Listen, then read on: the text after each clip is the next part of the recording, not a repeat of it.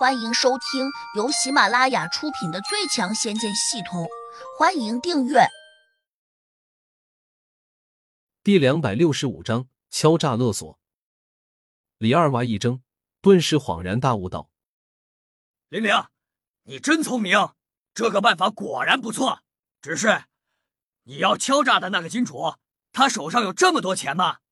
这不是你关心的问题，你只需跟我去做。”林玲沉声说。李二娃犹豫了下，又问：“你那个金主身边有没有保镖？”什么意思？林玲拧了下眉头问：“如果有人保护他，那他肯定就不会吃我们这一套，对不对？”目前没有，他是个富家公子，家里肯定有保镖。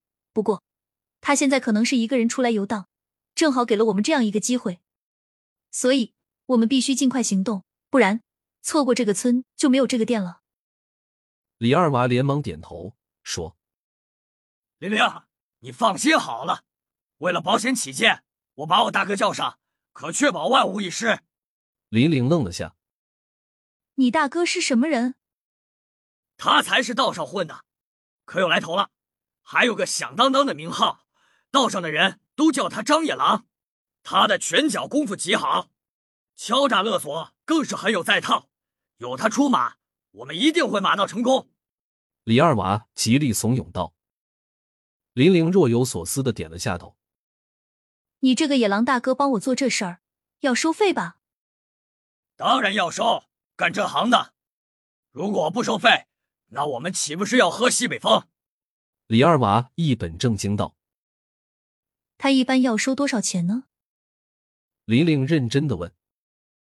不多，你如果想弄二十万，我们就收你一万，怎么样？李二娃转动着眼珠子说，他眼里划过一丝狡猾。林玲没有注意到，心里一喜，笑道：“行，一万块钱倒是比较合理。既然说定了，那我这就通知野狼大哥过来。”李二娃转过身时，暗自冷笑。林玲不知道，李二娃的胃口非常大。他故意说只收一万，主要是想等到见了林玲嘴里说的那个金主之后，立刻单独采取行动。他出门拨了个电话，张野狼在电话那头似乎也很兴奋，连声问：“二娃，你确定真有这么一个金主等着我敲吗？”野狼大哥，我李二娃怎么敢骗你？玲玲如果有把握敲诈二十万的金主，说明他远远不止二十万。好。我马上过来，先干一票再说。乔小苗在屋中收拾东西，说那里虽然清静，但不太好买东西，得多带几件衣服。谁知他还未收拾完时，林玲就惊慌失措的进来了。乔小苗皱眉问：“林玲姐，你遇到什么事了？”小苗，你今天必须救我。林玲看了一眼跟着出来的胡杨。紧张的说道：“胡杨冷冷的看着他，什么也没有说。李玲姐，你直说吧，要我怎样救你？我刚才出去，无意中遇到了一个以前一直躲着的债主。当年我借了他的高利贷，现在利滚利，已经滚到二十万了。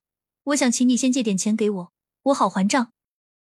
等以后我有钱了，再还给你。”林玲急切的说道：“李玲姐，我家才买了房。”哪有这么多钱？玲玲，我看你是找错人了。我家小苗收入一般，不可能有这么多钱借给你。站在旁边的陈敏很是不高兴道。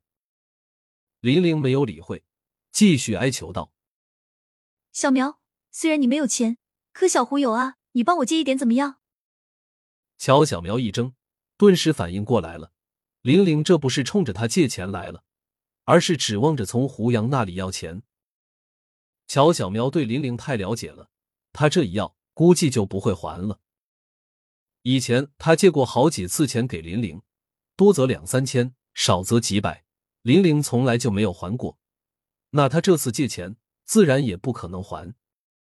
因此，乔小苗十分为难，眉头已经皱起来了。胡杨看在眼里，依旧没有表态。他还故意转身走回到卧室，假装没有听见。他这样做是想看看乔小苗到底会怎么处理这样的事情。就在这时，虚掩着的大门被人一脚给踢开了，外面冲进来两个穿着黑色休闲夹克的男子。这两人当中，其中一人正是李二娃，另一人自然就是他请来的帮凶张野狼了。进了门之后，李二娃转身一脚，又把大门给踢了回去。乔小苗和陈敏顿时吓了一跳，林玲假装惊慌说。我不是在凑钱还你们的账吗？你们尾随我到这里来做什么？林姐，你已经躲我们快一年了，我们如果不把你跟紧一点，恐怕你还要继续躲下去吧。张野狼不耐烦的说：“欠账还钱，天经地义。姓林的，快点把钱还了，我们可没工夫和你啰嗦。你们能不能先出去？